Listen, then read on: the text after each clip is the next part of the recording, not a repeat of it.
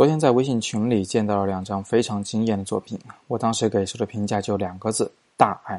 其中一张照片的主体呢是空的晾衣架，另一张呢是衣服本身，两张都属于极简的构图。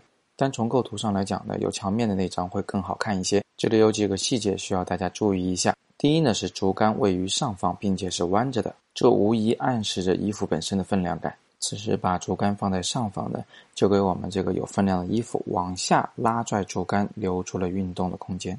此时衣服之间的间隔是有疏有密的，从大到小排列，这就是所谓的韵律感。最后，衣服和墙面之间还有淡淡的阴影，这是立体感和空间感的来源。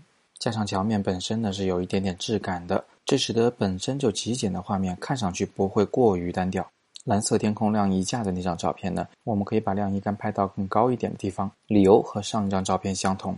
这两张照片亦有亦无，亦实亦虚。从时间轴上来看是一前一后，互相呼应，非常精彩。更没想到的是，在我点评之后，这位叫色色的同学呢，居然翻出了大批的同一主题的照片。他说他之前没有注意到这些照片的意义，现在他知道了。我在课里面曾经就说过这个问题。我最喜欢拍摄的题材之一，就是晾衣身上的那些衣服，大大小小的衣服、袜子，哪怕是破了洞的裤子，都是我们很好的被摄对象。他们无一例外地暗示着某些人的生活状态、审美方向，甚至社会背景。他们能讲的故事很多，也给照片的观赏者留了足够的想象空间。当这些照片成组的出现，他们就是对这个城市、这个国家，甚至这个时代的写照。最后，从这些照片里面，我们能看到一个摄影人具有的独到的观察能力。有的人总是以为别人拍出来的大片儿啊，都是因为去了内蒙古、自驾了撒哈拉或者去了美国，他们把大部分成就好片的原因都归结于美景很美。